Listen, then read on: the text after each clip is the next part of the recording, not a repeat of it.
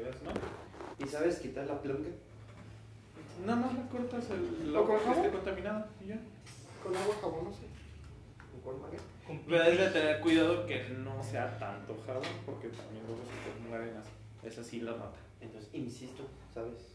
Quitar plunga. Sí, pues yo nada más les corto las hojas. No, no tiene tanto. Lo que ahorita se me está dando es un melón, ya vino un meloncito. ¿Un melón? Tan bien bonito. ¿El melocotón es diferente del melón? Sí. güey. El melocotón es como el Es un, durazno, primo, ¿no? es un primo del durazno. Ajá. Es como el piñón y la piña. Y es de un... Había, un, había una película de un durazno gigante, ¿no? Sí, güey. Jamie el durazno el gigante. mío es durazno gigante. Ah, estaba medio fumada, pero estaba Estaba bien el durazno sangrado de espinaca, sí, güey. sí, Nunca sí. la ¿No las ves? Tan chida. A mí no me gusta el slow motion, pero. eh, Está padre, pero sí está un poquito fumada la película. Poquito. Que mejor que un gallito con la Como Coraline. Tres Ah, Cora- gallitos, tres. Coraline también está padre. Coraline- No la he terminado. De chiquito la veía, pero me daba culo. Sí, güey, la veía. ¿Pues Con- cuántos tenías? Con mi hermano vimos Coraline como 50 mil veces. Creo que yo solo una vez la vi, como que nunca me llamó tanto la atención. Ah, Me llamaba más la del ah, cadáver de la novia. Nos llevamos tan Eso chido sí. todos, Es que onda como que Sí, es que somos de la- padre. Ajá, güey. Porque a, mí de No, que y era pues muy cuando ya- Yo tenía 27 Ah, se me- sí, también. cuatro Pero con barba sí llego al 27. Bueno, pues luego veo a Oliver, güey, luego sin cubrebocas, digo, señor. Hagrid, Abrí. mi pastel, güey. Tenemos un amigo que está, no mames, así. El Oli. Pues tiene cara como de bebé. Tenemos un chabelote y, Es el más y chico nuestro de amigo el todos. gigante Josi. Hijos. Es el más chico de todos, ¿no? ¿Oli? ¿De dónde? Bueno, no, este. ¿De dónde, güey? No, Javi es el más, Javi es el el más más chico. Javi es el más chiquillo. Que iba a pasar, güey, a ver si estaba. Ahí en el modelorama de, del Hospital Victoria. ¿Está trabajando ahorita? Está trabajando ahí. ¿Está en tiene Morelia ahorita? No, sí, ya sé que lleva rato, pero no Pues sé. es que fines de semana. No sé cuál sea su jornada laboral, pero ahí trabaja. Modelorama. Recordaba que era viernes, sábado y domingo. No, no sé, la verdad. Algo nos comentó, que era viernes, sábado y domingo. sí. No sabía que está en He soñado mucho con eso, güey. De hecho, ¿Cómo justamente ese era un, un tema que quería abordar el día de hoy, güey. Javi. El tema de los sueños, ¿no, güey? Ah, porque. tuvo, un sueño, tuvo unos sueños bien, pero bien raros. Yo no sé qué es eso, ya no duermo desde hace un Maldita sea, ya estoy psicótica. Ay, no, el, el insomnio es horrible. Ay, A lo mejor sí puede ser- Desde marzo, que no duermo bien. Tuve dos años en los que trabajé en una gasolinera puro de noche, puro de noche. Ajá. Traba- eh, trabajaba, estudiaba, tenía prácticas de servicio social y tenía novia. ¿Sí?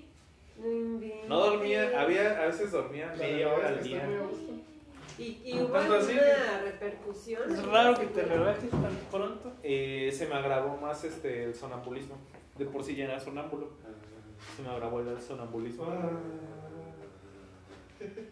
No, la vez de la que les conté de la, en la recámara de mis ex suegros.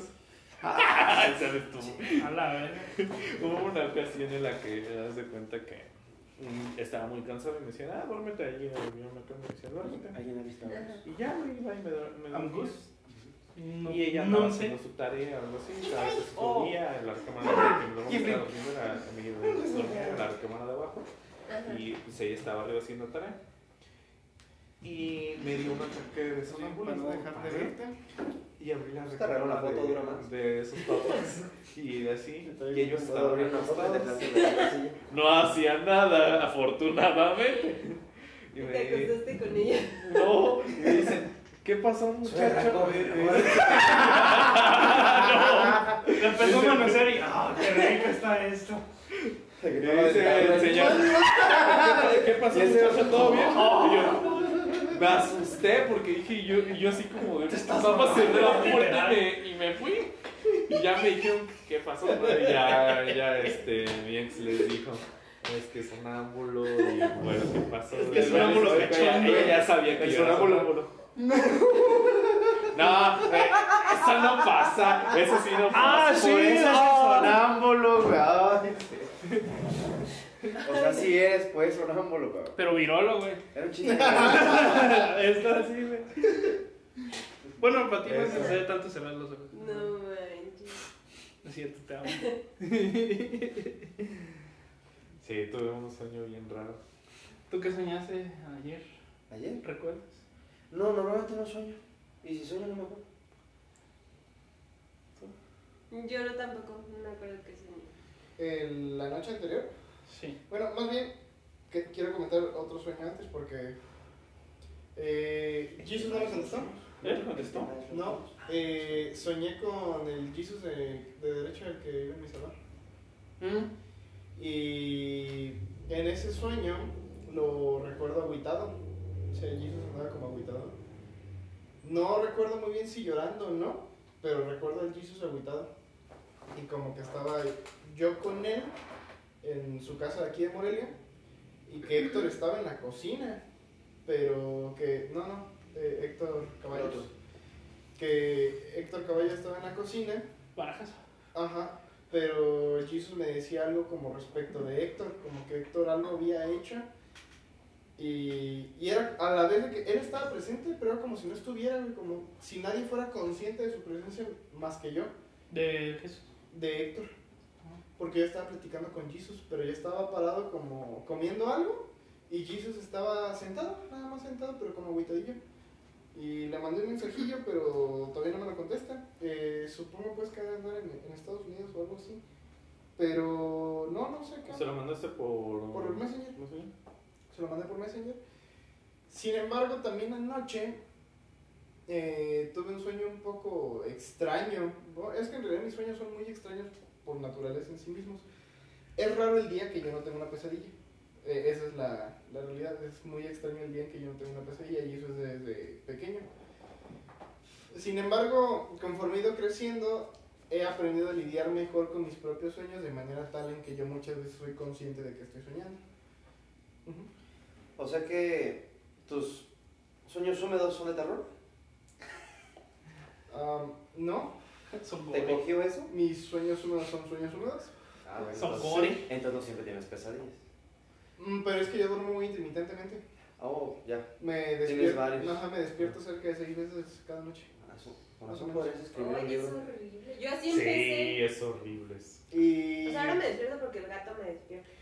No, de hecho, la, la mejor opción que yo he encontrado ha sido para mí dormir con música. Por eso tengo muchos audífonos. Porque eh, yo duermo con música No, y me sucede que muy por ejemplo, los audífonos de de los cable zombies. Ujú, se me descomponían, pero era porque Pero lo siempre rompía a no mitad del traes como sueño. la pareja. ujú. o algo por el estilo. Pero yo suelo dormir con música y así me quedo. Y en realidad por eso cuando mi mamá y mi papá me llegan a despertar, siempre es quitándome el audífono porque me despierto inmediatamente. Y, y anoche, en un- uno de los sueños que tengo un poco marcados, que se va a escuchar medio cagado, pero soñé a Coca triste anoche. Pues iba con su sonrisa. Mm, Pero soñé que platicaba conmigo y algo me contaba de... No sé exactamente qué, pero Coca estaba muy triste. Pues que se Y, yendo la vida. y yo platicaba con él y dentro de la charla como que en algún, a, a- algún acuerdo llegábamos y aparecía mi tocayo. Aparecía mi tocayo, pero ya no recuerdo muy bien. Y en otro sueño, generalmente cuando tengo alguna pesadilla, aprendía yo solito a pelearme con la parte de esa pesadilla. O sea, porque yo cuando era más pequeño, era muy común que constantemente soñara exactamente el mismo sueño. Eh, siempre empezaba en la casa de una tía que tengo que eh, se llama Antonia, pero yo le digo Toña. Yo estaba en la casa de mi tía Toña, donde vivían Marlon, Karen y Jessica, primos que ya les he mencionado. Bueno, Son, eran primos con los cuales eh, yo pasaba mucho tiempo. Y yo estando en esa casa que se encuentra allá por las tijeras, eh, yo estaba en la sala, la sala seguía normal, como siempre, pero el resto de la casa parecía quemada. Quemada y deshecha, no en obra negra, quemada. Eh, porque había carboncillo en la pared. Y yo me paraba del, del sillón, subía las escaleras, que desde niño siempre me daba mucho miedo subir las escaleras solo subía las escaleras y me iba al cuarto de Marlon. Y en el cuarto de, Ma- en el cuarto de Marlon había muchas cabezas de varias personas y letras escritas en todo el cuarto alrededor. Y me sangre. movía al, al cuarto de, de Karen y Jessica y ahí estaban los cuerpos que pertenecían a esas cabezas. Pero después yo me, iba al cuarto de mi tío Samuel y de mi tía Toña cuando todavía estaban juntos y había, un- había dos sillas, una frente a otra. Yo me sentaba en una de ellas y ¿no les ha pasado que en sus sueños tienen sueño y los ojos se les cierran? Sí. Que- sí, está- eh, ustedes están dormidos. Que te quedas dormido. Están soñando, Ah. pero durante tu sueño traes sueño y se te cierran los ojos. Como cuando ya estás muy agotado. Sí, sueñas que te duermes. pues. y, en es, y yo en esa silla me pasa eso que, que, que me adormezco, pero abro los ojos y hay una persona que hasta la fecha ya sé quién es esa persona. Es, una, es un ser absolutamente de negro, pero no es porque esté vestido de negro, es negro. Eh, pero no es un negro de color natural étnico, ¿no? Por así decirlo, sino que está quemado, o sea, el güey está incinerado. Pero trae una gabardina café y un sombrero café. ¿Y quién es? Eh, ahorita llegaremos a eso. Ese sombrero ya me lo has visto puesto. Es el mismo sombrero que tengo en, en, en la casa. ¿Qué es ese sombrero que tengo en, en el Sí, perchero? sí, sí, sí, sí. Indiana. No, pero creo que sí. Eh, y trae puesto ese sombrero y de su lado izquierdo, de su lado izquierdo trae una escopeta y del lado derecho trae un machete, pero están recargados en la silla.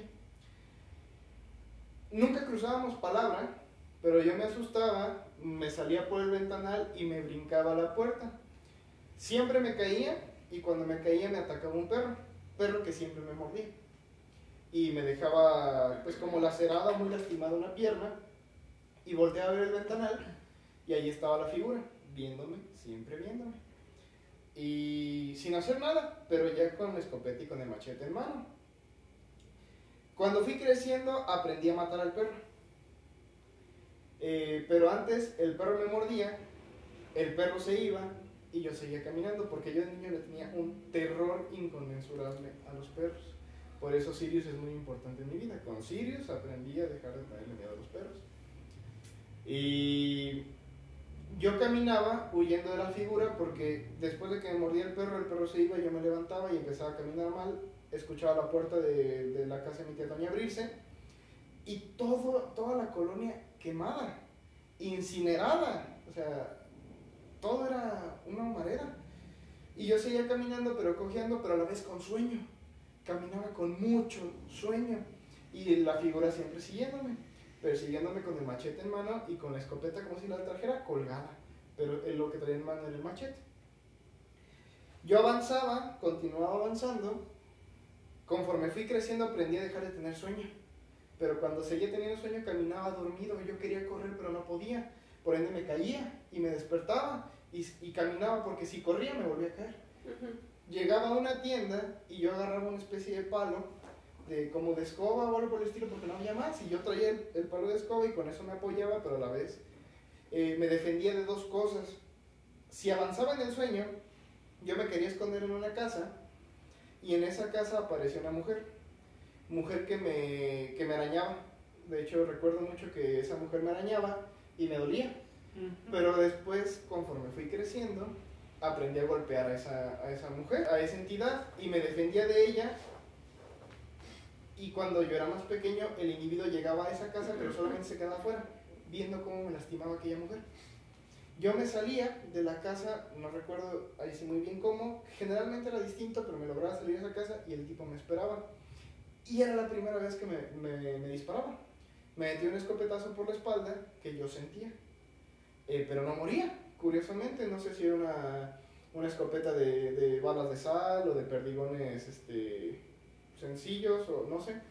Pero me dolía y yo seguía caminando, huyendo de esta figura y el resto del sueño concluía en que yo llegaba a una barda de color amarillo, saltaba la barda de color amarillo, aún así estando lastimado, llegaba a una especie de carretera y llegaba alguien a recogerme en una camioneta.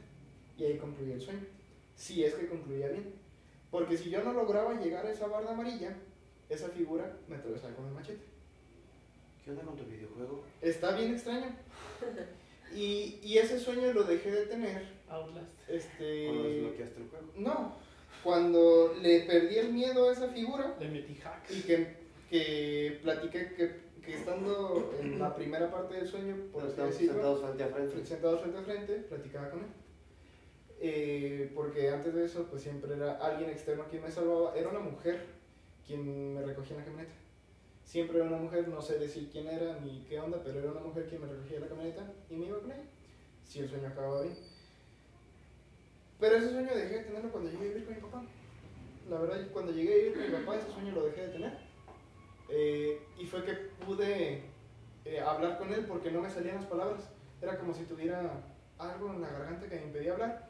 Para en una ocasión, yo tenía que gritar para poder empezar a hablar con él. Y aquella persona solamente se reía de mí y me veía de frente. No importaba lo que le dijera. Si le mentaba a la madre, si le preguntaba por qué algo, no importaba lo que le dijera, solamente se reía. Pero era una risa cansada, de burla y, y como si él estuviera dañado. O sea, las tiempos les digo que era una persona quemada, pero nunca le veía el rostro, jamás le veía el rostro. Y hasta la última ocasión que sí logré verle el rostro, era alguien irreconocible, era un rostro quemado nada más. Pero ese sombrero lo tengo yo. Ese sombrero lo tengo yo. Entonces, ¿eres tú? Es una, algún, en una ocasión fue Lalo quien me dijo que ese individuo era una representación de mí. Por eso es que, y, y anoche pues que, que ya llevo dos noches consecutivas que sueño con dos personas distintas, pero a las dos los- las percibo tristes y agüitadas, este, es que hoy en el tema del podcast quería que abordáramos como esta parte de los sueños, porque yo sé bien que la interpretación de los sueños no depende de un estudio cientificista correcto, es decir, no existe una metodología de observación donde podemos decir 30 personas de 35 han soñado esto y significa para estas 30 personas esto. Y es exactamente lo mismo, algo que se repite varias veces y tenemos cinco excepciones que confirman la regla general. O sea, no hay un método científico para poder analizar el tema de los sueños. Finalmente, como lo haría este, el, psicoanal- el psicoanálisis, vendría a ser por asociación libre. Porque si uno en internet busca qué significa soñar con una zanahoria, vas a encontrar 10, 20, 30 significados distintos. ¿Qué significa soñar que se te caigan los dientes? Porque no les ha pasado que sueñen que se les caigan los dientes. Te metes a internet y encuentras mil y una interpretaciones. Algunos te dicen que es porque va a venir dinero, otros que es porque te falta algo en tu vida, alguno que es porque es una cuestión de salud que tienes que atender o algo por el estilo. Y ese sueño que tenía recurrentemente lo superé hasta que llegué a vivir con mi papá.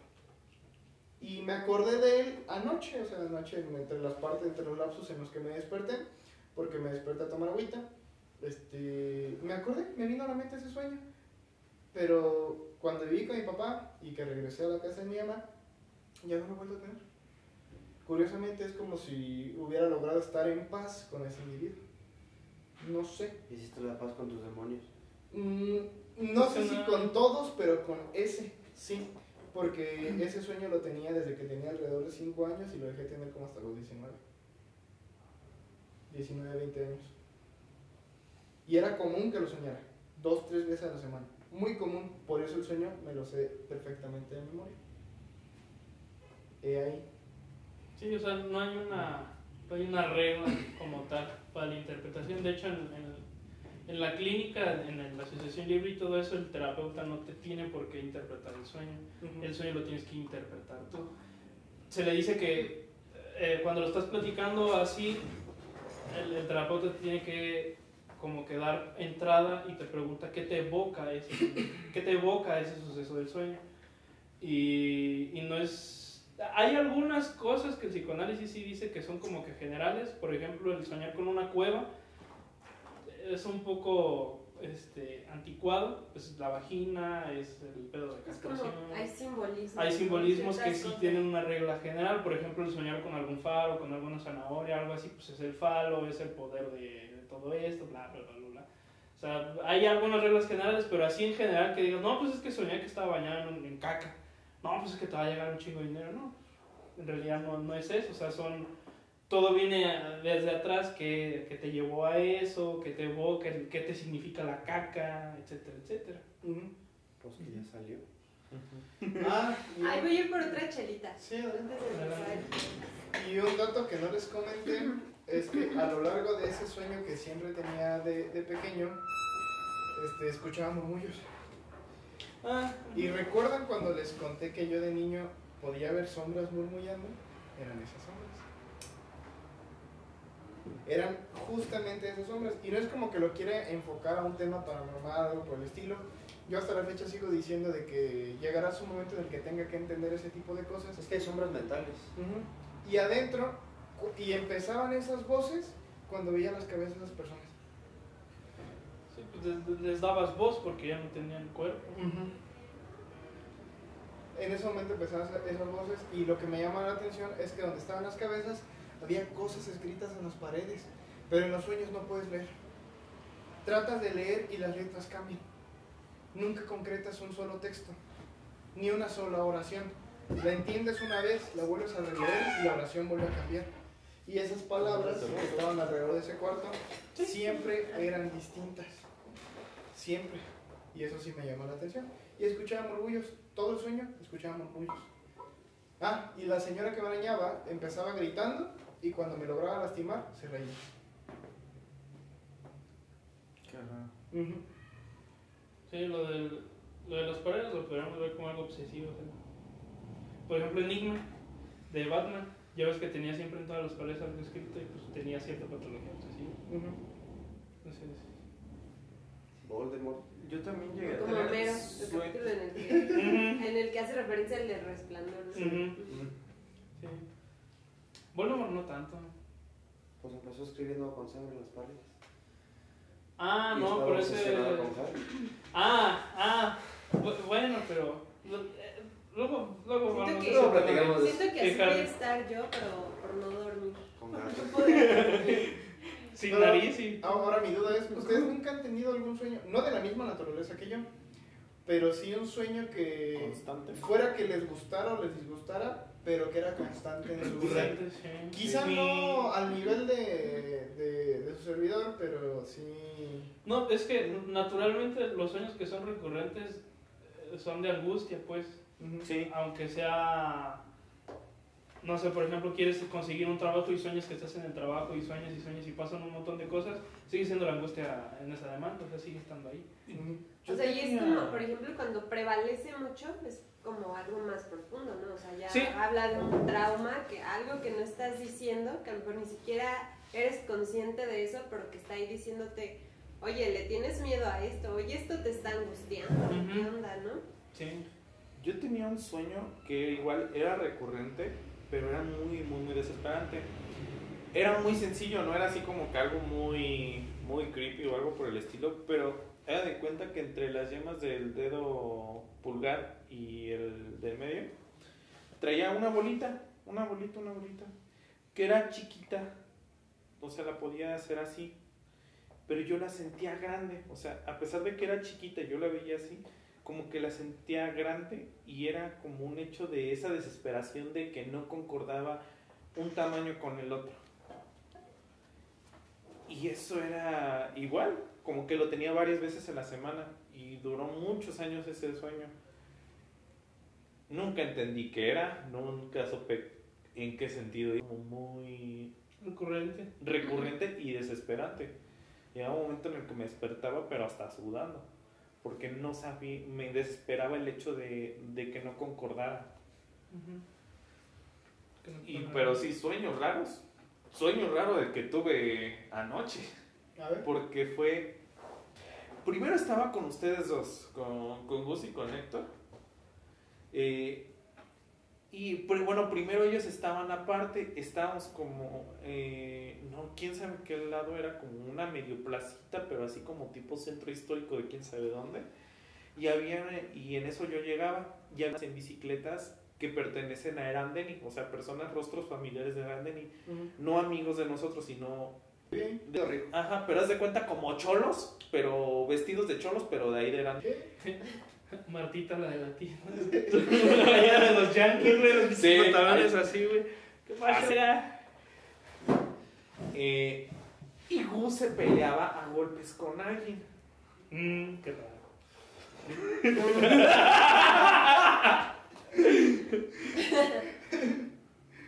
Y recuerdo que llegaba, eh, que llegaba Héctor estaba ahí y yo pues veía que llegaba, estaba peleando Y yo decía, pues bueno, a lo que ya llegué, pues ahora a seguirle, pues no lo iba a dejar abajo. Y llegamos y nos empezamos a pelear los tres con todos. Le- les partíamos su madre.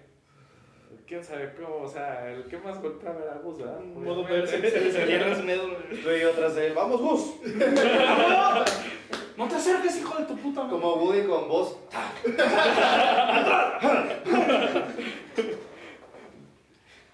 Y fue raro. Nos subimos a una camioneta y estábamos emputados. O sea, Nosotros íbamos nosotros atrás. No, nunca supe quién era quien iba manejando, pero nosotros tres íbamos en la parte de atrás de la camioneta. Como, como digamos, como la Voyager, pero íbamos atrás. No sé quién iba manejando, pero íbamos así, Batman. íbamos platicando de que estábamos enojados. Me bajaba y me bajé eh, por, por ahí supuestamente por mi casa y había una mini bodega horrera que sería algo incoherente porque pues está la bodega luego, luego. Pero había un sueño. Ajá. No hay cabida para la coherencia en el Sí. sueño. Es lo mejor de todo. Y, y vendían como, en la zona de panadería vendían como chocolatitos o algo así en, con este, como tipo panquecitos. Y yo los agarraba para llevarlos y de momento se empezaban a derretir los chocolates y yo, qué fregados. Pero yo nada más había agarrado dos. ¿Eran Y de de- calidad los chocolates? ¿Eh? ¿Eran de calidad los chocolates? Porque el chocolate que es de calidad se derrita solamente con el calor humano. No, pero ni los tocaba, o sea, los ponía cosas. Como el Ni siquiera los tocaba yo. Y eran dos chocolates y de momento ya tenía un montón de chocolates en la bandeja como si hubiera agarrado un montonal. Wonka. Y yo estaba así todo desesperado. Y de momento en mi cabeza pienso, pues me los como y me voy y que nadie se haya enterado. Así como si me los estuviera robando. Y yo así como de, pero yo no soy así. Y dije, bueno, voy a ir a decir, ¿no? Me los robé, Y, señora. y dije, no sé qué hice, pero los derretí. Aquí están sus chocolates. Chale. Y me dicen, voy a ir a decirle a la dueña. Y me llevaron como una parte de atrás, como una tipo casa, pero donde vivía mucha gente. No eran gitanos, pero digamos como ese estilo de tipo gitanos. Hippies. No, gitanos. Gitanos. No hippies, gitanos. Los gitanos son más... Son perros, más güeyes. Sí. Y el caso es que me amenazaban de muerte. Que, por, que porque yo les iba a pagar eh, todos los chocolates y era toda una producción que, que iban a surtir. Y o sea, me hablaban de millones de pesos y yo así como de, pero si no se habían agarrado los chocolates, ¿de dónde salieron más? Yo ya estaba desesperado porque pues... no- Sí, o sea, la presión del o sea, de que. Ajá. Y luego dije, ¿y, ¿y por qué pensé en robármelos? O sea, era lo que más me estaba carcomiendo dentro de que estaba pensando en robármelos. Y el caso es que me dicen, siéntate a la mesa y, y total, que después quién sabe cómo estuvo, pero las hijas de la, de la señora, era una señora gorda, grandota, nariz así, toda aguileña, toda la cosa. Y las hijas luego me empezaron a coquetear y, y yo así fue como de... Te salvaste. Pues. Ajá. Y ya decían, bueno hijo, ya, ya te puedes ir, este, te esperamos que vengas después, ya vimos que sí les caíste bien aquí. Y yo vivo así, pero todo como azorrillado, pero diciendo, tengo que regresar, porque ya, ya me dijeron que tenía que regresar. Te vas a casar con una No gitana. inventes. Y, fue, y ahí ya fue cuando terminó el sueño, pero sí fue así brujas. de... ¿De qué onda? O sea, Otra relación, no. No, por favor. Ay, Auxilio. sí estoy en mi casa. Muy buen día, bienvenidos a Casa Angu. Muchas gracias por acompañarnos, los que nos escuchan el día de hoy. Gracias por el tiempo que nos brindan. El día de hoy nos encontramos, como siempre, mi querido amigo Ángel y yo, su servidor. Nos encontramos con nuestros queridos invitados Héctor Méndez, Sebastián González Gutiérrez y Gloria Gloria, López. Gloria López. Bienvenidos, gracias. Voy al baño. Yo, sueños recurrentes. Mm, Yo los que suelo, sueño soñar casi siempre. Yo sí recuerdo cuando sueño. Cuando no recuerdo que sueño es cuando estoy muy estresado. Y, pero cuando estoy así relajado o nada me acongoja algo así, sueño, pero siempre son muy densos. Y, y están yendo de sarta de pendejadas. A veces sueño que estoy en un faro y me aviento, luego llego al agua y me recibe una sirena. Este, luego que me- me meto en un, en un cocodrilo en su boca y estoy ahí adentro. Varias cosas así raras. Pero los más recurrentes que, que fueron a lo largo de la carrera que siempre he tenido muy en mente fueron tres. Sí, tres, tres, tres, tres, tres. El primero, cuando empezaba a andar con una chava, este, y pues nada más, básicamente fue lo del simbolismo de un clavo, saca otro clavo. Pero yo no lo quería, yo no lo quería aceptar. Ujú. Y en ese mismo momento yo empecé a ir a terapia. Y, y me acuerdo que le platicé a mi terapeuta, en el que yo estaba en una especie como de bosque Ujú. y me acompañaba esta chica. Entonces, como caminamos en el bosque y de repente nos encontramos con una especie de castillo. Pero haz de cuenta que pues primero tenía una como una, una barda pues de muy, muy, muy arriba pues de donde estaban los arqueros y todo eso. que pues sí parecían ya después los arqueros. Entonces íbamos, a- íbamos caminando en el bosque, íbamos platicando, no recuerdo exactamente de qué, una, una mm, no, pues pendejada, yo qué sé Banalidad. banalidades de la vida. Y, y en eso recuerdo que teníamos un árbol, un, un cedro, y, y curiosamente yo nunca he visto mm, que, cómo es un cedro, sí, sí, sí he visto cómo es un pino, no he visto cómo es un roble, pero yo estaba seguro de que era un cedro. Y aquí estamos con un cedro que no sé qué. Y, y ya estábamos ahí. De repente nada más se, se empezó a escuchar como que algo rompía el aire. Y ¡pum!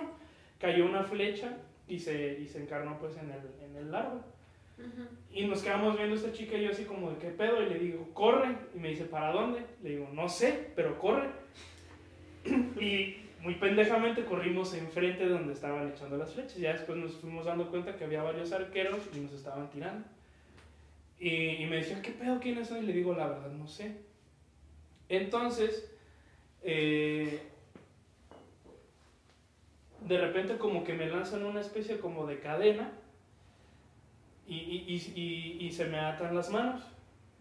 Pero yo en el sueño dije, ah, qué bueno. Entonces esta chica como que se aísla y como que se empieza a esconder y yo le hago la seña de, de como vete, ya déjame aquí. Y va. Después llegaron unas personas, la verdad no sé quiénes eran, pues, o sea, sí tenían rostro, pero eh, es- era como de esos rostros comunes que aparecen luego en, en las películas, unos extras, pues. O Ujú. sea, mm, yo no los conocía y así. A la verga. Entonces, eh, pasa eso, estoy tirado y, y ya, y, y me levantan. Ya, yo voy caminando, les digo a dónde me llevan y me dicen, al castillo. Y yo, ¿pero por qué? Y me dicen, no, perdónanos, no va a ser al castillo, va a ser al calabozo. Y yo, ah, menos mal. Disculpa aceptada. Gracias. Este, entonces, pues ya me llevan y en eso se cuenta que voy entrando, eh, paso esa, esa valla eh, de piedra como grisácea, grisácea oscura, entro y era una casita en medio, no era como tal un castillo, pero atrás de esa casa había pues una, este, pues como una atalaya. Y, y luego, luego en el sueño me empecé a dar cuenta y yo, ah, qué pedo, un pito. Y me empecé a caer de risa ahí en el sueño. Y pues los guardias así como de, ¿de qué te ríes? Y yo, pues es que es un pito. Y me dicen, no, es una atalaya. Y yo, por eso, es un pito. Y ellos, no, y me, y me pegaron en la nuca y me desmayé. Entonces, eh, haz de cuenta que se empezó a ver como si fuera una película en la que me están cargando y me llevan al calabozo y todo eso, pero pues como que en mi mente yo lo estaba narrando. Y ya el chiste es que entro a la, a la casa y esa casa era muy amplia y tenía una luz como naranjosa. Y, y en eso se empezaron a parar, como que empecé como que me despertar y empecé a ver dos figuras chiquitas. Y, y abrí los ojos y eran mis papás. Y los veía y dijeron, bienvenido, has llegado a casa. Yo, ah, cabrón. Pero, y les empecé a contar todo eso y me dijeron, no, llegaste por tu propio pie. ¿Cómo? Pero pues si tengo aquí, y me paré y no tenía las marcas de la cadena. O sea, estaba todo pues, limpio. Y decía, pero tenía cadenas. Y me dice, no, llegaste por tu propio pie. Y me preguntan del nombre de la chica, oye, ¿y tal? Y yo, no sé. No sé, no, no sé dónde esté. Me dicen, bueno, este, nos platicaron que la abandonaste y pues la dejaste ahí en el bosque. Y yo, no, yo le dije que, que se fuera. Y me dicen, por eso le dijiste que se fuera y pues por eso se fue. Ella se quiso ir. Yo, pero yo estaba en peligro, no la quería poner en peligro. Ah, bueno. Pues ya eso, pues, tú. Y, y ya, ese, ese fue un sueño muy recurrente. Eh, semanas después termino con esta chica. Y este y le digo, pues es que la neta nunca te quise. Discúlpame si te demostré lo contrario. Pero pues nos vemos. Entonces pues, prácticamente soñé todo ese proceso y de que yo quería atarme las manos para seguir con ella, pero en realidad lo que tenía que era liberarme y pues ya. Y iba a llegar a casa. Por eso le habías mandado al Por bosque. haber mandado Al bosque de la chinga. a los que la Exacto. No, es que la chingada. Sí. Y, y ese sueño lo tuve por semanas. Después surgió otro en el que, bueno, este siempre es muy constante también, en el que estoy con varios amigos o con familiares y estamos en la playa. Y, y estamos en el mar y de repente empezamos a ver cómo se empieza a picar mucho el mar y las olas vienen más agresivas y así, pues nos empieza a decir el guardacostas, no, pues vénganse ya, ya métanse al hotel o vengan a la alberca, no sé qué. Y siempre, y siempre llegamos a una especie como de, de kiosco grande en donde está el restaurante, siempre está en círculo, pues están varias mesas así, luego varias mesas en medio y hay una mes y hay una este, silla en medio. Entonces, casi siempre sucede de que llegamos a ese kiosco y empezamos a escuchar como alarmas sísmicas, pero como que en el sueño todos deducimos, ah, más bien son alarmas de que viene un tsunami. Y siempre pasa lo mismo, mis primos y yo, o los que yo en el, en el sueño yo decido que quiero salvar, nos subimos a, a una especie como de, este, de Pito. Ajá, casi, casi. Nos subimos como una especie de, de columna y llegamos hasta arriba y pues el pinche agua casi nos llega. Pues estamos así como que a- a- agarrados y a veces nos podemos sostener del techo. Pues quedamos de espaldas al agua, entonces a veces el agua nos empieza a rozar la espalda y las nalgas y, y la nuca. Y siempre pasa eso.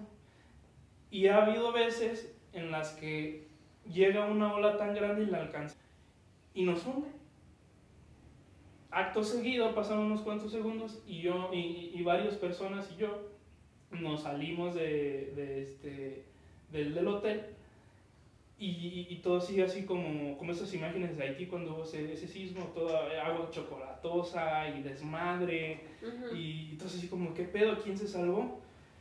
Y cuando llegué como que a, a superar ese sueño, fue en el momento en el que pasó prácticamente lo mismo que les vengo platicando. Y llega un momento en el que estamos con unos primos, los primos de mi, de mi, de mi tío el médico, que viven ahí en Arandeni. Este, estoy con ellos y como que nos empezamos a dar como de, de, de- de brigada de rescate.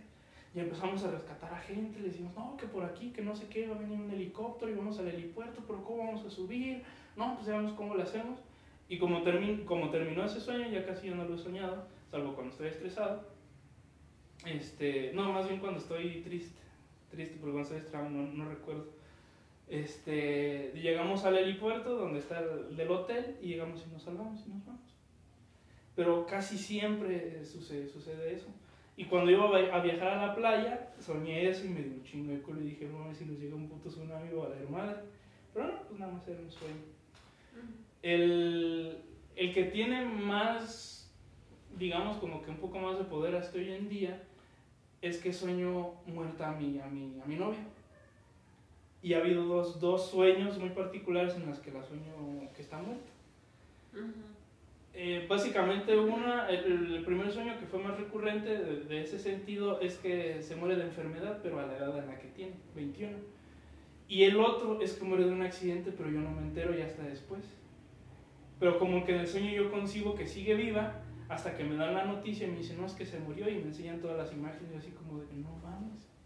¿cómo? Y me empiezan a contar todo y así, y, y ese es el que más, más, más me pega y que re- recurrentemente sueño hasta hoy en día. ¿Y la sueño estás muerta. trabajando? Sí, sí, sí, sí.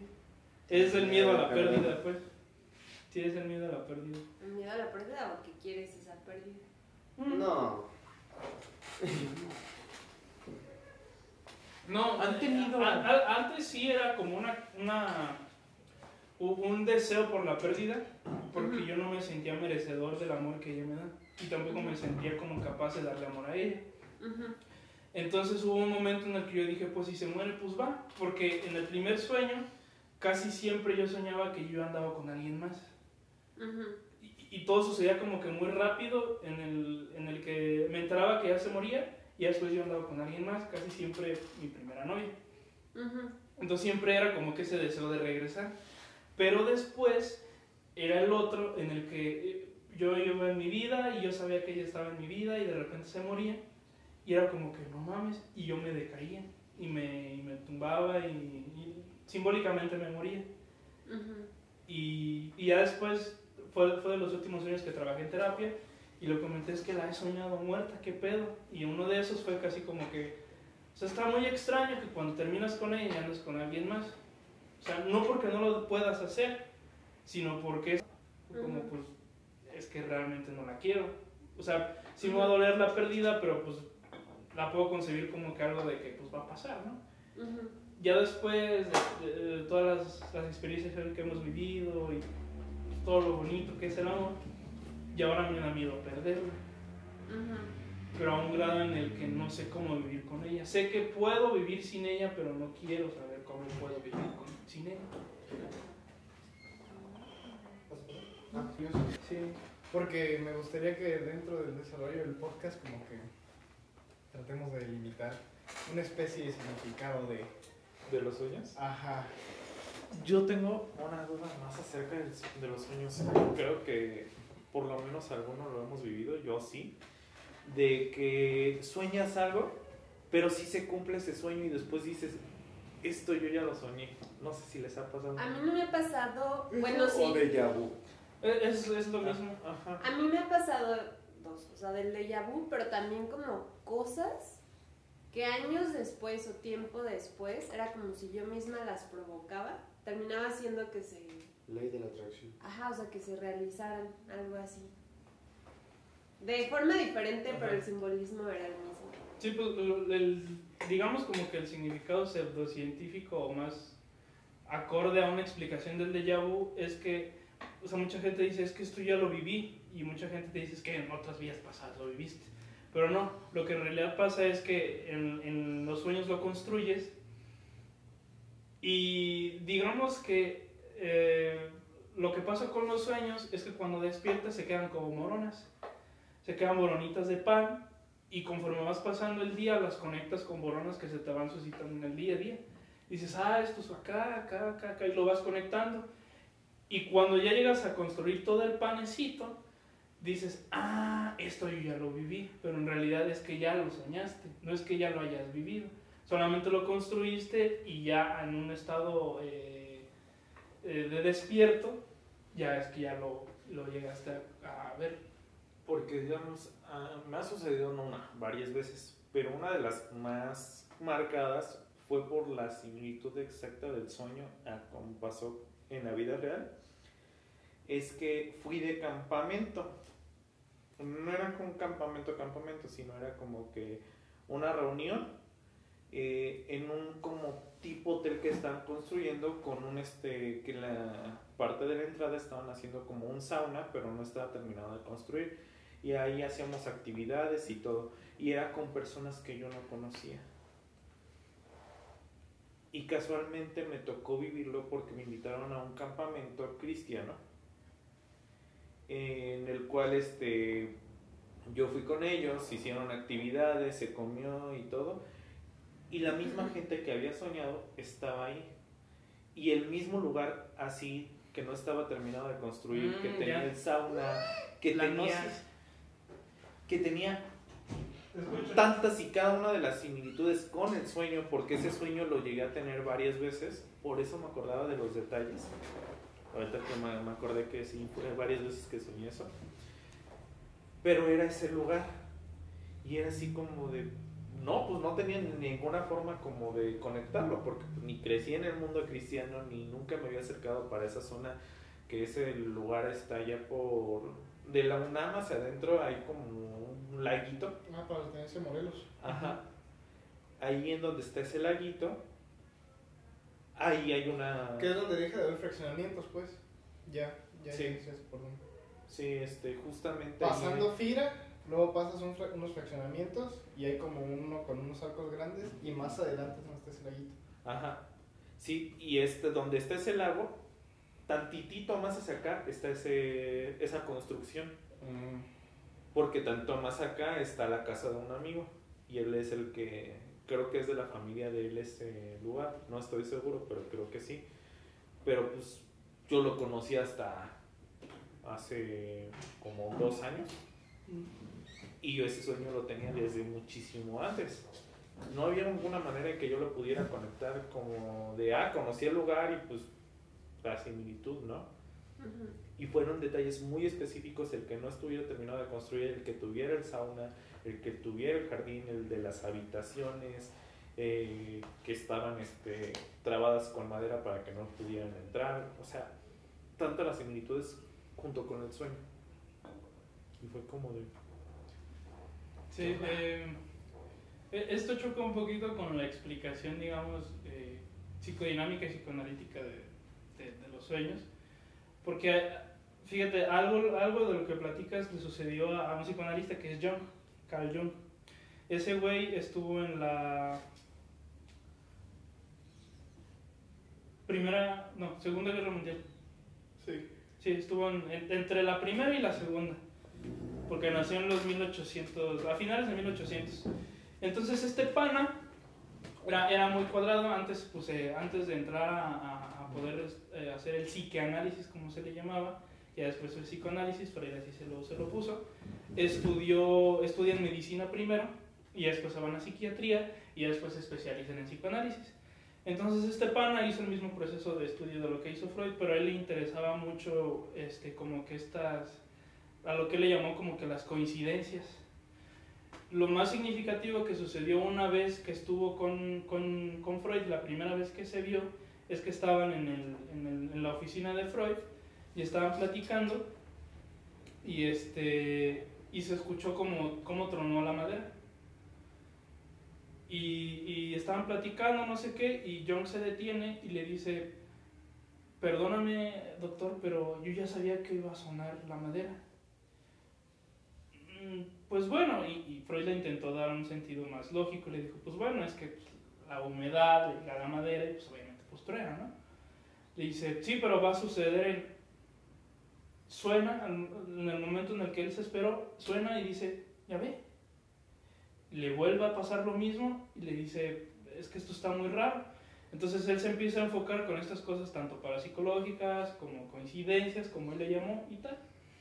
Entonces él, antes de que sucediera la, guerra, la Primera Guerra Mundial, este, después de todas las cosas que anduvo con una paciente, se la chingó, ya después esta paciente se enfocó en psicoanálisis de niños, bla, bla, bla, bla, bla. Hizo un pinche desmadre, era un pito loco ese güey. Entonces llega un momento en el que él se deprime, pero nadie sabe por qué. Su esposa y sus hijos dicen, papá, ¿qué tienes? Y él dice, se aísla, se va, y donde llegaron a vivir era, si no me recuerdo, que creo que era en Viena, en Austria, y estaban en un laguito. Entonces el güey estaba sentado, a haber tenido como unos 40, 50 años a lo mucho. Entonces llega su pupila, que ya se la había cogido, y, y le empieza a contar que había hasta ha estado teniendo sueños recurrentes en los que empieza a ver aviones, empieza a ver bombas, empieza a ver muertos y la sangre del mar de Viena se empieza a empapar de la sangre de todos los soldados, la sangre de Europa. Pasa después de la Primera Guerra Mundial. El güey se vuelve loco.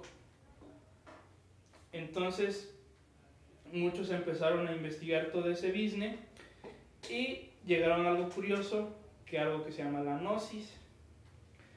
Antes había este, catedráticos que se llamaban los gnósticos.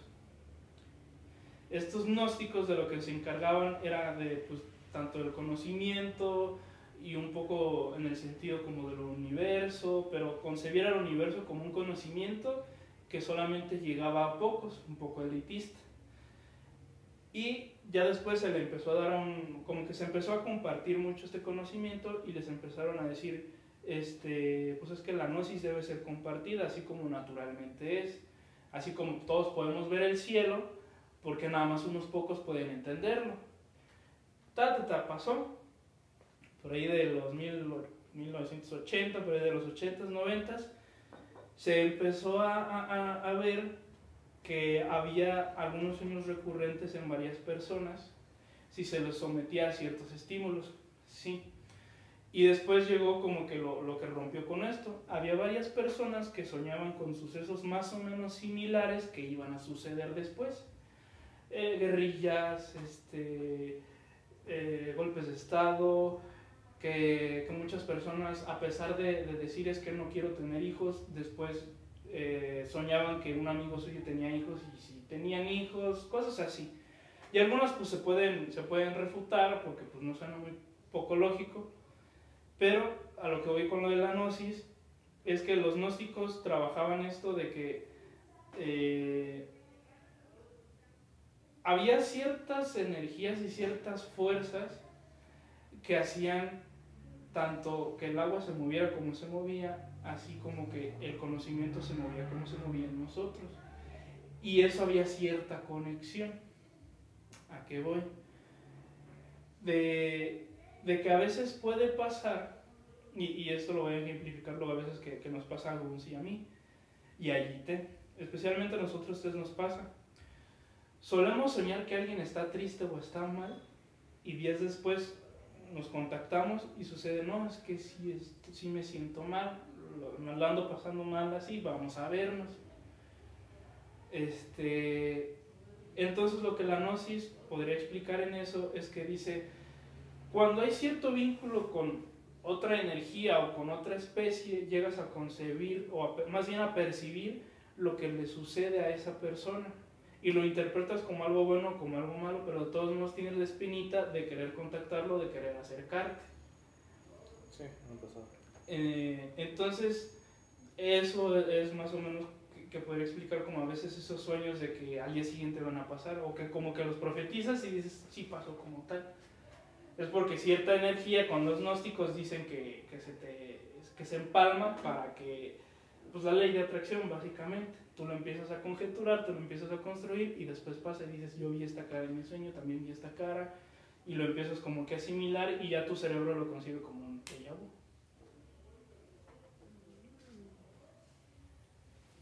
La cara de impacto de todos. ¿Tú, Héctor, alguna vez tenido un sueño recurrente?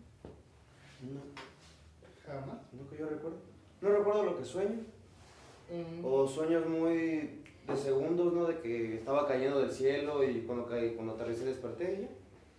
Pero así marcado, Jamás. no. Yo me acuerdo que de chiquita sí tenía como sueños muy recurrentes. Ya de grandes no, más bien como que mutaron, cambiaron de forma. Pero sí me acuerdo mucho que de chiquita tenía mucho sueños recurrentes de bebés que se partían la cabeza. O sea, como que yo no alcanzaba a salvarlos y se partían la cabeza. O sea, me acuerdo mucho de un sueño, se me quedó muy grabado, que era como una escalera así súper, súper alta y tenía como una especie de, de tabla, así, como un tipo trampolín. Pero estaba muy alto, entonces había un bebé que iba caminando así como pues para aventarse, ¿no? Para caerse, iba gateando. Entonces yo subí en chinga para alcanzarlo y no lo alcanzaba, o sea, se caía. Y también tengo un sueño muy grabado de... Me acuerdo que estaba en un jardín, o sea, yo estaba chiquita, tenía la edad de, de lo que, o sea, a la que soñé, eso. Y estaba con un amiguito, estábamos jugando ahí en el jardín como escarbar, estábamos jugando. Y mi ami- amigo era como güerito y estaba vestido así como de vaquerito. Entonces estaba una cerca, así como, en las caricaturas, ¿no? La cerca así como de madera. Con los piquitos. Con los piquitos, ajá. Y estábamos ahí pegados a la cerca y entonces le hablaban a mi amigo que ya se tenía que ir. Entonces, pues él era de, no, pues ya me voy. Y se brincaba la cerca. Pero cuando se brincaba se escuchaba así como un crujido muy fuerte de que se había caído y se había roto la cabeza. O sea, yo en mi sueño decía, o sea, sabía que él se había roto la cabeza. Entonces, no sé, como que siempre me perturbó mucho esa imagen, ¿no? De mi amigo el vaquerito que estábamos jugando, se brinca y se rompe la cabeza y el, el escenario, ¿no? Así como todo lleno de sangre y también de, de los bebés. Entonces, este, pues ya, o sea, después de casi 10 años de terapia, ya como 3 de, de análisis propio, pues sí, sí le he ido encontrando relación como a, pues a lo que sucedía en, ton- en ese entonces en mi vida, ¿no? O sea, como que yo, yo creo que soy de las pocas personas que siempre digo, es que yo no regresaría a mi infancia. O sea, yo soy feliz siendo adulta y creciendo cada día más. O sea, yo no regresaría a mi infancia porque yo siento que, que yo no fui feliz, o sea, no, no la disfruté. Yo tenía muchísimo miedo en mi infancia. Entonces, pues, la representación, ¿no? Del bebé que se cae, se rompe la cabeza, es como, pues, mi propia infancia rota, ¿no? Y que me estaba angustiando en ese entonces y pues yo no lo hablaba con nadie. Entonces, toda la angustia que traía. Y ya de más grande, tenía sueños muy recurrentes con una mujer o con una niña y que me daba muchísimo miedo. O sea, incluso cuando me daba, no sé, por ejemplo, parálisis de sueño, que están como entre que dormidos y ya se están despertando, pero siempre me pasaba como que sabía que estaba una mujer ahí y me aterraba, o sea, me daba muchísimo miedo y quería despertar, pero no podía. Y despertaba y era como esta idea de, ay, no, es que otra vez era como una mujer ahí, ¿no? Que me estaba espantando. Y, y sí fue como muy recurrente. O, por ejemplo, no sé, soñaba que, que estaba en la escuela y ya ven qué típico. Ay, es que en la escuela era un panteón y espantaba. y se aparecía no sé qué". Todas las escuelas son panteones. Pues yo siempre soñaba que, no sé, que iba al baño yo sola y había una niña llorando, ¿no? Nunca la pude ver, nunca pude ver a esa mujer que tanto me daba miedo, pero yo sabía que estaba ahí o la escuchaba. O en mi propio sueño, yo estando en ese momento, me la imaginaba. Y me la imaginaba así como las monas de las películas de terror. Cabello negro, largo, largo. vestida de blanco, Blanco, y todo, claro. ¿no? Bien niña del aro. pues a mí me aterraba muchísimo. Y, y sí, o sea, era como muy constante, siempre era la figura femenina que me estaba espantando. Entonces, pues ya lo empecé a trabajar en, en terapia, yo ya sé cómo, pues a qué hace referencia, pero algo que se me hace como, ya hasta cierto punto como, como catártico, como bonito, no sé. Ahora con lo de la pandemia, pues se me desató muchísimo la ansiedad. O sea, a mí me da mucha ansiedad estar en, estar en mi casa tanto tiempo. O sea, por mí, si me la puedo vivir en la calle. Entonces, pues era forzoso estar ahí. Se me incrementaron como todos mis miedos, todos mis recuerdos, todo así horrible. Entonces empezó a ser más recurrente este tipo de, de sueños. O sea, si antes era, ahora más. Hasta que siento como que también llegué a punto de tocar fondo, de crisis, que un día soñé que, o sea, el sueño está así como muy largo, no, no voy a profundizar tanto, pero era como en un, en un ambiente familiar. Y eran diferentes escenarios, era como primero desde la infancia, pero ahora la veo, o sea, le veo el rostro. Y era una mirada así como penetrante, me acuerdo que tenía como los ojos verdes, era blanca, y traía como un tipo de manto, como era color blanco, pero así, o sea, ella caminaba hacia mí. Me acuerdo que en ese escenario ella caminaba hacia mí y yo intentaba esconderme y ahí estaba mi familia y ellos como que no se daban cuenta que yo les estaba diciendo, es que ahí está ella, ¿no? Como de, ahí está, y yo la estoy viendo y ellos no la veían, o sea, ni cuenta se daban. Y esta mujer se me acercaba, pero una mirada tan penetrante, o sea, recuerdo como sus ojos y como que irradiaba luz, o sea, era como una tipo... Desperté asustadísima, o sea, me acuerdo que lo escribí en mi diario y todo, y dije, pues lo tengo que hablar en análisis, ¿no? Entonces ya hablo de mi sueño y todo, y algo que yo traía ahí como muy, como muy, este, muy latente, muy guardado, pues era como, pues esa situación, ¿no? O sea, yo, bueno, creo que ya ahorita ya lo puedo decir porque ya lo trabajé durante muchísimos años y digo, finalmente gracias a eso soy lo que soy. Yo en mi infancia viví una situación de, de abuso por parte de una mujer, cosa que pues nunca hablé con mi familia.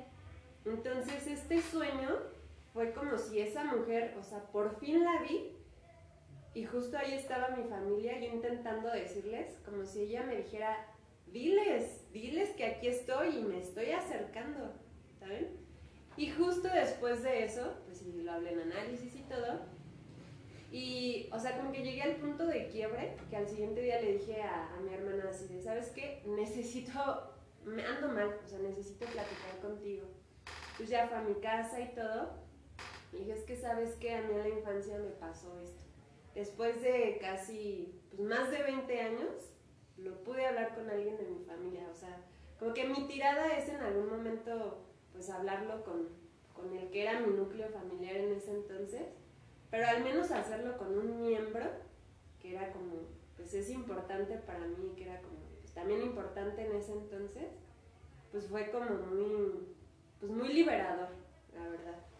Y desde ese entonces ya han sido contadas las ocasiones que he soñado con una mujer que me, que me causa tanto terror en mis sueños.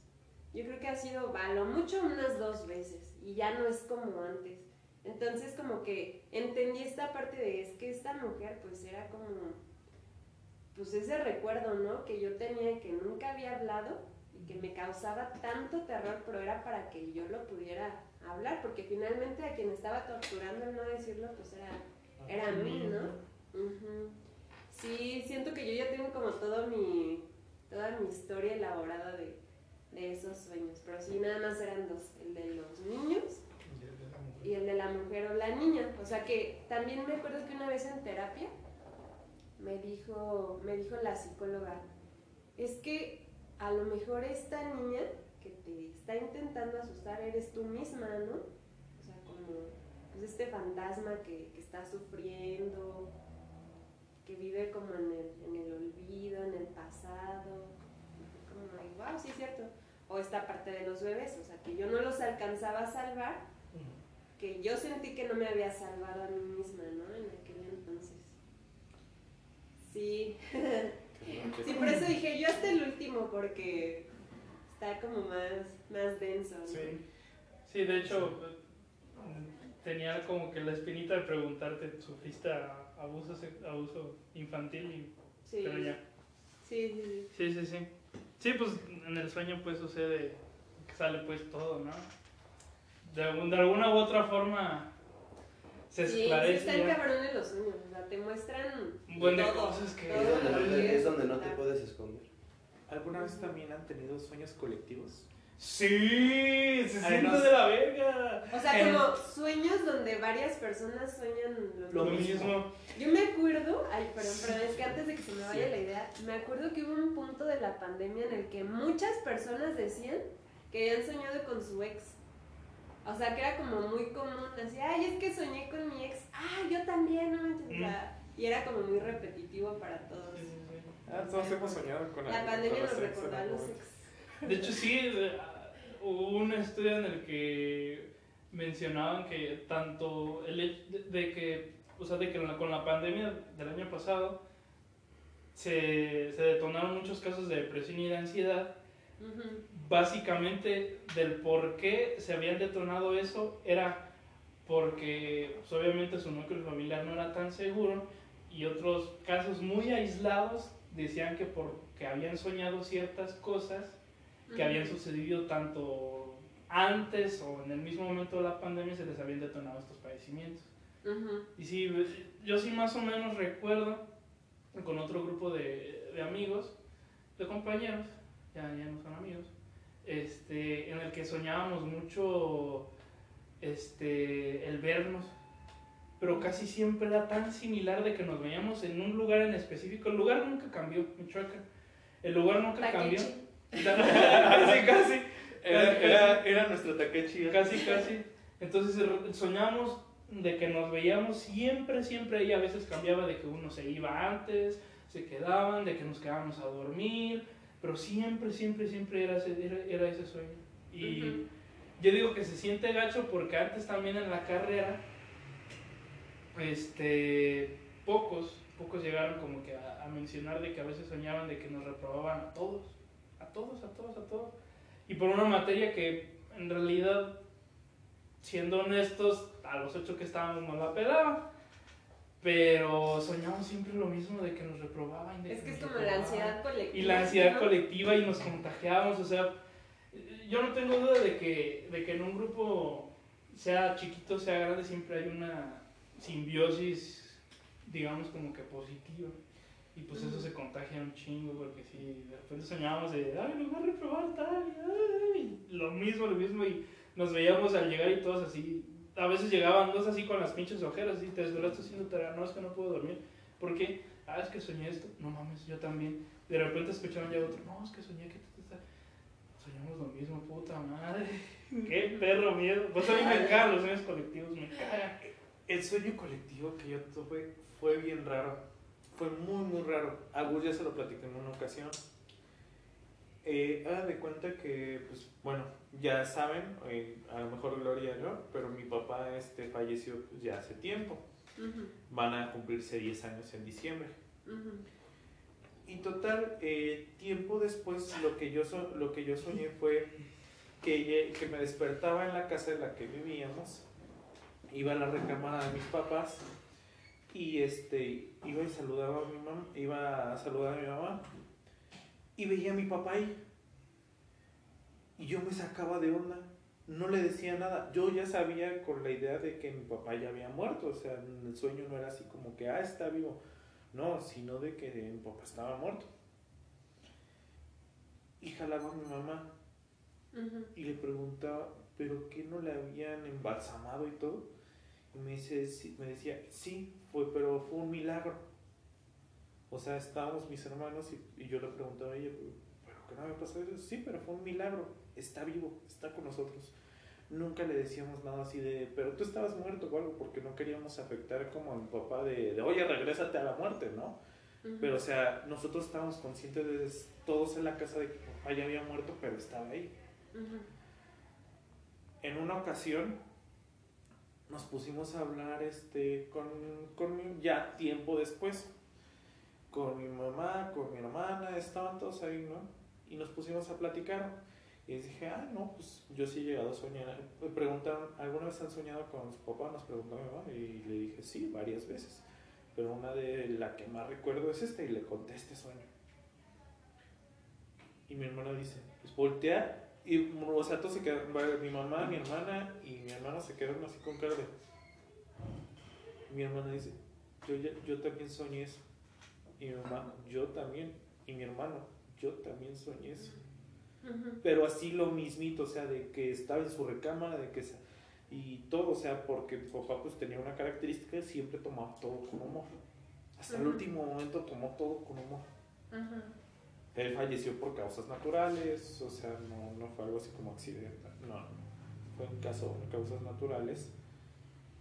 Pero pues sí, todos nos quedamos impactados de cómo todos soñamos eso y estamos diciendo en la misma casa, o sea, la casa pues, que vivíamos en Moroleón en la última, su lugar, el cómo, cómo nos contestó todo, porque lo que nos dijo fue así como de, "Ah, ¿cómo estás, hijo? Y o sea, haciendo sus bromas que hacía habitualmente. Nunca me ha pasado eso, de sueños colectivos. tampoco. Lo que me llegó a pasar también ahora durante la pandemia eran como sueños cagados. Así de que soñaba que era la Power Ranger rosa. Qué padre. Me acuerdo que, ay, se me quedó muy grabado un sueño que una vez me acercaba a un puesto de chicharrones y, y, pues se me antojaban, yo quería unos, ah no, eran unos churros, unos churros así como de los que preparan con cremita, salsa y eso. Ay, este se me hizo buena. Desde hace mucho tengo ganas de un chicharrón con cuerito. Ahí en mi, en mi casa, ahí, si quieres. Ay, muchas gracias. Este. Y me acuerdo que yo le decía a la señora así, ay, ¿cuánto cuestan los churros? No, pues, o sea, no me acuerdo exactamente la cantidad, pero estaban carísimos, o sea, arriba de de pinches 500 pesos. ¡Asu! Ah, De que yo le decía, ay, mira, aquí le pago. No los compro, me los hago yo, güey. que yo ¿Qué, le ¿qué le echa lámina de Aquí oro o le qué? dejo 5 pesos, nada más le arranqué un pedacito a uno. Y ya. Nada más para quitarme el antojo. Sí, sí, yo creo que me desperté y fue como de, ay, no manches, estoy bien loca. Sí, sueños, son sueños colectivos ustedes, ¿no? ¿No? ¿No? ¿Tú? No, no sueño individual, menos colectivo. Ay, ahora yo voy a pasar. A ver, yo, yo creo que ya vas a, ya vas a recordar que sueñas. ¿Yo? Sí. Pues desde niño no. Ya se escondió una. Ya tiene el la que rompieron. Pues, güey, la que rompimos no está. Ah, no, que se fue. Ah, ya, ya, ya. Va a estar mal acomodada. Ah, perro electricista. Magia, pinche mago. Para nuestros oyentes, una de esas luces de LED así grandes estaba. Que parecen peine otra vez. A veces aparecen penes, maldita sea. Nos persigue el falo. Estaba este, apagada, ya que se habían prendido todas, pero pues ya al final la acomodó el electricista, el todólogo Sebastián, y ya se prendió. Que en realidad son cuatro, pero. Eran. Bueno, eran cuatro, pero ya, ya van a ser tres nada más. Una triada como ustedes aquí. Vienen como todo regalo. Ah, sí, nos falta el cuarto para completar. El cuarto. Ya que llegue el licenciado Piña, pues ahí lo ponen. y ya que llegue yo, pues ya ponen uno ahí. Ahí lo conectamos. Chiquillo. ah. Entonces tenías sueños colectivos entonces. Ah, bueno, ya los Sí, no solo eso, también varios. Cuando. eh, Esto se fue como. Mm, como que me predispuse. Porque no sé si les ha pasado a ustedes. que Eso también me gustaría como que ponerlo como en, su- en un subtema. De que se predisponen a soñar algo. O sea, como que se preparan para soñar algo específico. Sí. O sea, no me refiero tanto de que Hoy voy a soñar esto. Ajá, Sí, no. a- a- algo así, sí, a eso exactamente me refiero, pero no me refiero tanto como, como que estás soñando algo y te despierta algo y como que dices, puta madre, el sueño está tan bueno, voy a regresar a soñar. eso". Ah, no, Terminar de construir los sueños. terminé de construir el sueño, no, a eso no me refiero, me refiero a lo que dices de voy a soñar esto. Este, me llegó a, me llegó a pasar mucho y eh, con otras personas que no voy a decir quiénes, yo sí me voy a echar todo el pinche peso, en el que yo soñaba que mataba a un familiar.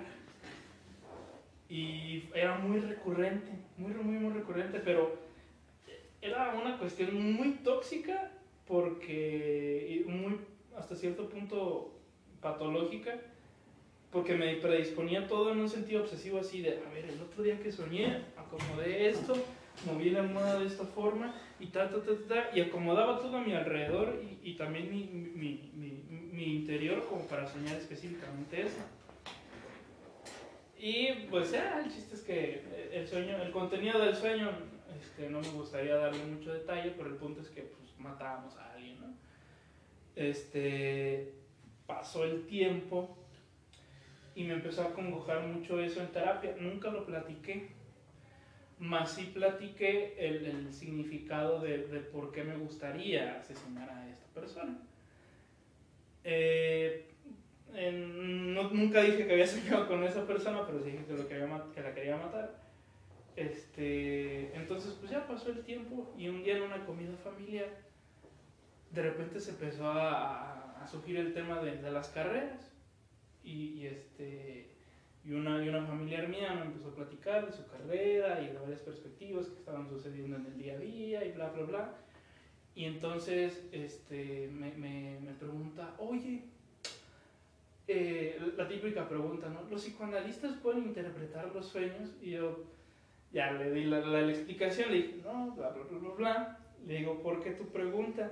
Porque te ves como confundida y angustiada. Me dice, ah, pues es que fíjate. Y me empieza a bajar la voz, es que el otro día soñé que mataba a esta persona. Ya me quedé de verga. ¿Cómo lo matabas? Ta, ta, ta, ta, ta, ta. Del 100% del sueño, el 95% se relacionaba a lo que había soñado. Ujú. Y digo, no, mames, yo también soñé esto. Ta, ta, ta, ta, y me dice, no mames. Y pues ya, pasó, nos empezamos como a caer de risa, como que empezar a liberar y hacer un poco de catarsis con la risa. Pasó el tiempo y, y otro familiar más cercano del de, del de esa anécdota me contó Del oxiso. Del, de lo mismo presunto del presunto oxiso simbólico que tiene más cabida. Entonces me, me, me cuenta y me dice, no, es que fíjate que soñé esto. Y le digo, ah, ok. Pero no me impacté tanto. Y ya después me empieza a contar como que mucho detalle y ya me empieza como que a, a darle un significado. Y ahí fue donde, a ver, a ver, a ver, y me dice, ya, ya, ya yo le dije, yo también soñé lo mismo y le empiezo a contar lo mismo y me dice, no mames. Pasaron después varios No meses. mames. Todavía otro más. Tengo bigote. Era, era odiado, ¿verdad? es muy odiado, es muy odiado. ¿Todavía no se anima nadie? Mm, yo sí, pero híjole, está un poquito complicado. Bueno, no compli- complicado para, para esa persona, para los demás creo que no. Pero sí me dan muchas ganas. Y ya me di cuenta de que al menos a tres también les dan ganas. Después la, la, tercera persona me contó así muy, este, muy esporádicamente. Me dijo, no, es que este, el otro día soñé que ta, ta, ta, ta. No, pues yo, que yo llevo rato soñando eso. Y me dice, "Mm". "Ah".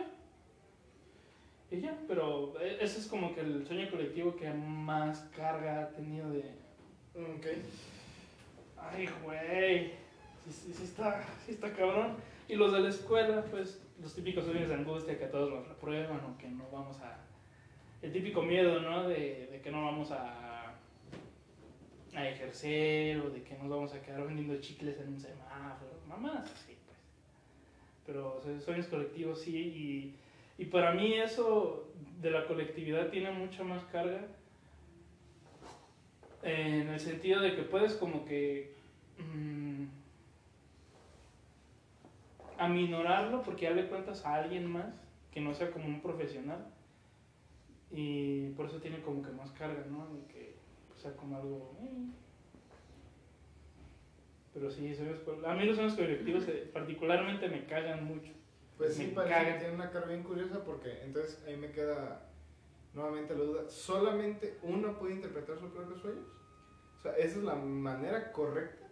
O porque es lo que yo terminé entendiendo que a través del Es que cada sueño es personal. Porque Sí. existen como directrices que la psicología ofrece, pero que la interpretación final la hace uno.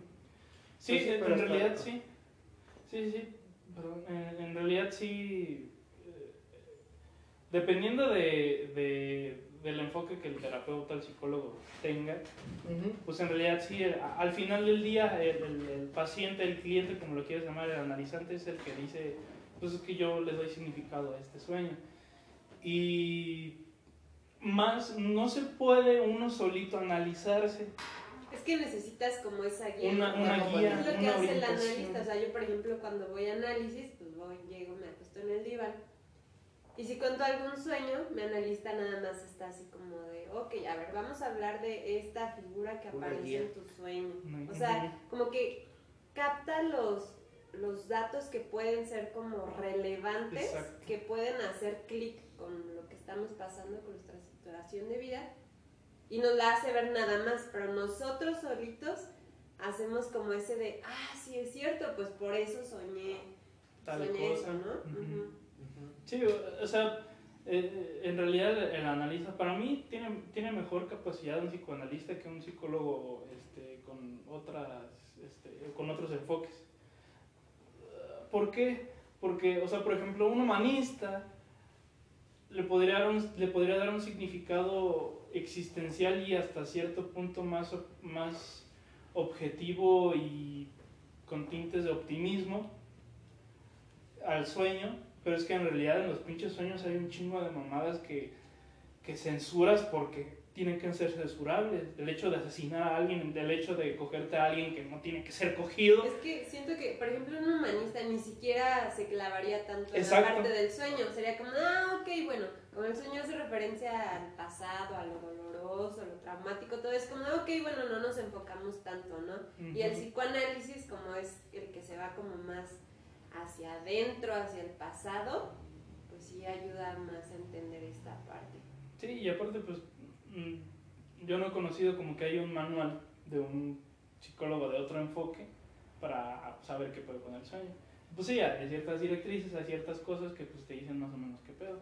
Pero en realidad eh, la conclusión es que uno mismo, suena como cliché, uno mismo es el que tiene la capacidad de, de- de interpretar su propio sueño.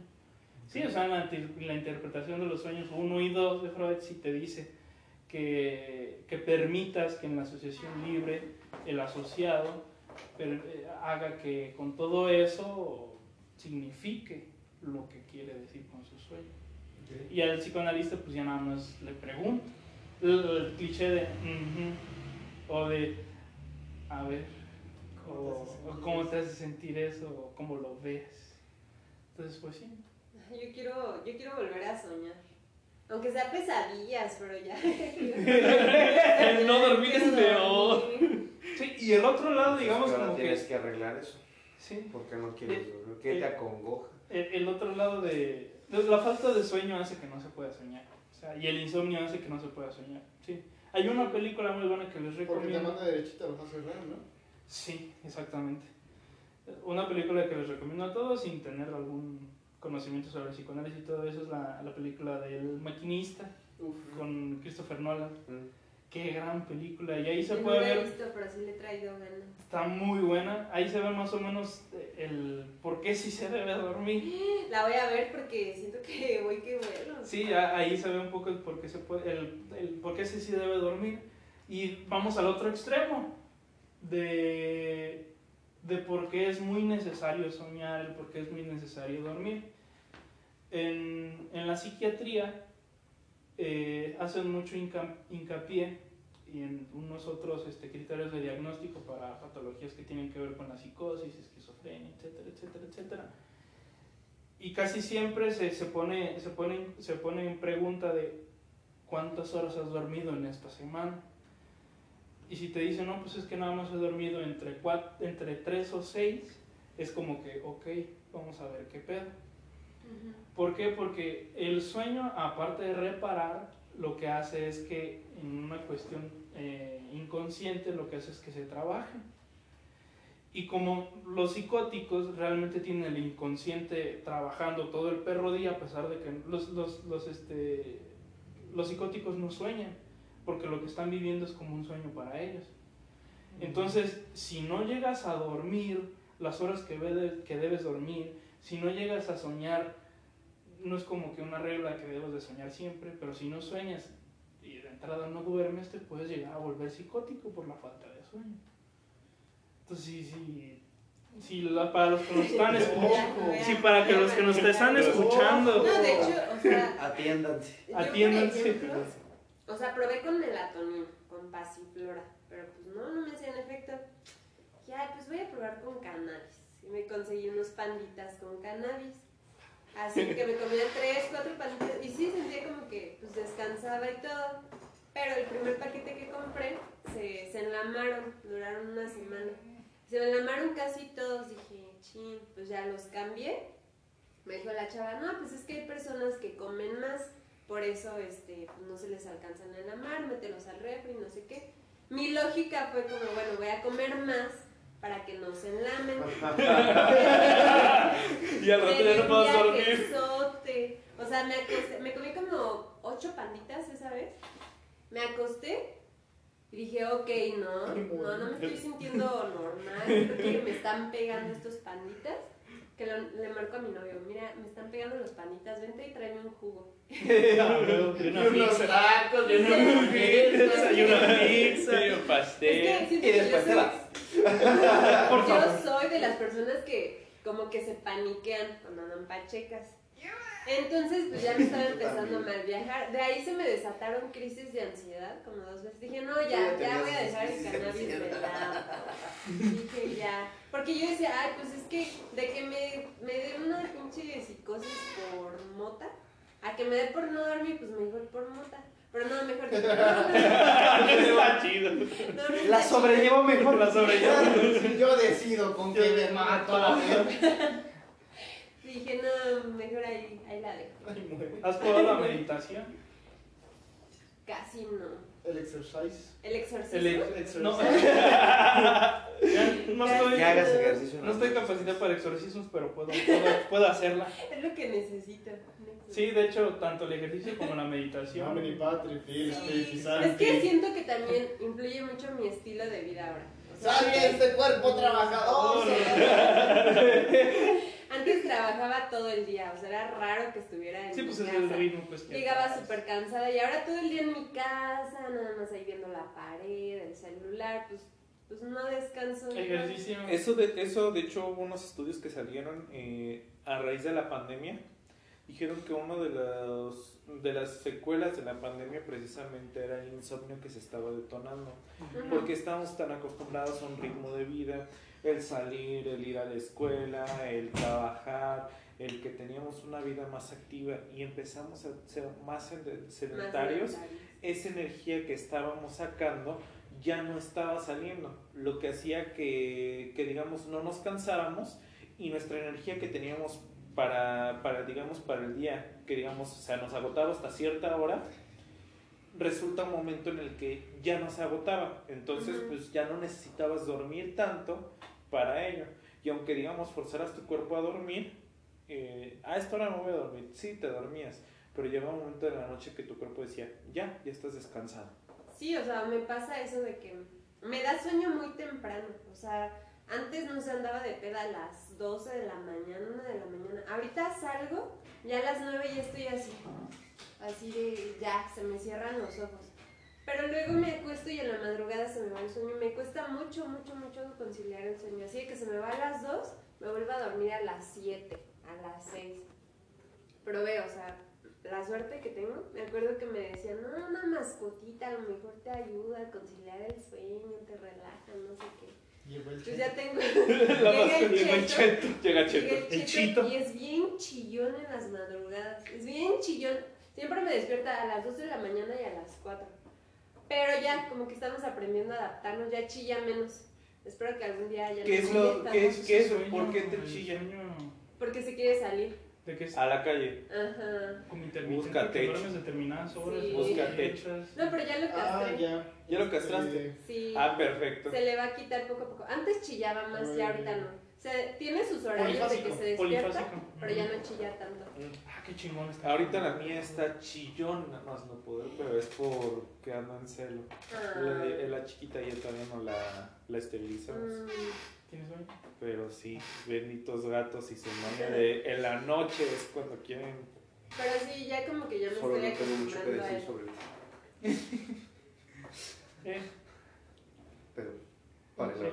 Dato, dato de interés, el hecho, eh, los alcohólicos casi no sueñan, no porque tú lo seas, este, pero si lo llegas a descubrir y ve algunas Sé que investigaciones. sueño, pero de repente, ¿qué soñé? ¿Sabe, güey?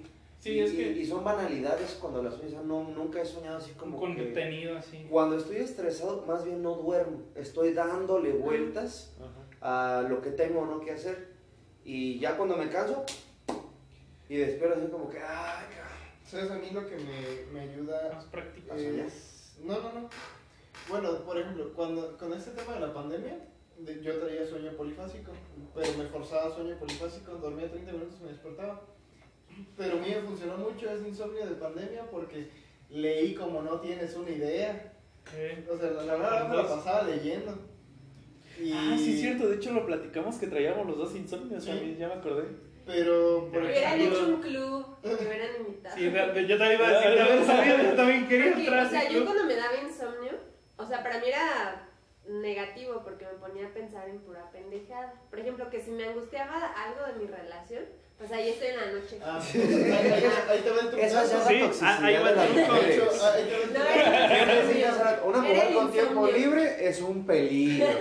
La mandan de pandemia a trabajar en línea, todo el pinche día en su casa. ¿Cómo no? Toca si Danielo, toca si. Sí, Sí pasa. Cómprate un play, Mira, ahí te va. drogate algo. Lo hice, drogarme con pandita. Pero mira, ahí te va el trucazo. Blue. Cuando, cuando ya andaba estresado o algo estilo, a mí lo que me ha ayudado mucho es escribir. Eh, O sea, literalmente me paro de la cama y Soy me pongo a escribir. No, no, mejor me quedo dándole vueltas en la cama, güey. me paro a escribir. No, o sea, Para que, te, para que bajes todas esas ideas que traes y lo analices de una forma visual. Ah, no, pero no me desvelo tanto, son como una hora ya. Ah, No, sí, insomnio no, yo. sí, porque yo cuando, y- cuando me paro a escribir, yo me puedo llegar hasta, hasta cansado. Ajá. y me pongo a escribir. Pero llego al día siguiente cansado. O sea, yo cuando algo me angustia, por ejemplo, un sueño, en mi diario. te lo mando. Hablando de En mi diario, de querido diario. Hoy soñé que, que mi novio este, tenía una amiguita. Otra. Otra amiguita. Ah. ¿Cómo Y que le agarraba a golpes. Y que la mandaba al bosque de la China. Y sí. Pero bueno, muchas gracias por habernos escuchado el día de hoy en este nuevo episodio de Cazando. Pío. Gracias a los invitados que hemos tenido, a pesar de que Héctor no habla. Pío. Pío, pío. Sin embargo, les agradecemos mucho el tiempo que nos brindan para escucharnos. Yo sí descanso en las noches. Gracias, esperamos les haya gustado. Nos vemos en algún episodio, en alguna ocasión con No sé si invitados no, especiales. pero los Tauro tocamos cama. Bye. Héctor de lejos Tan así de...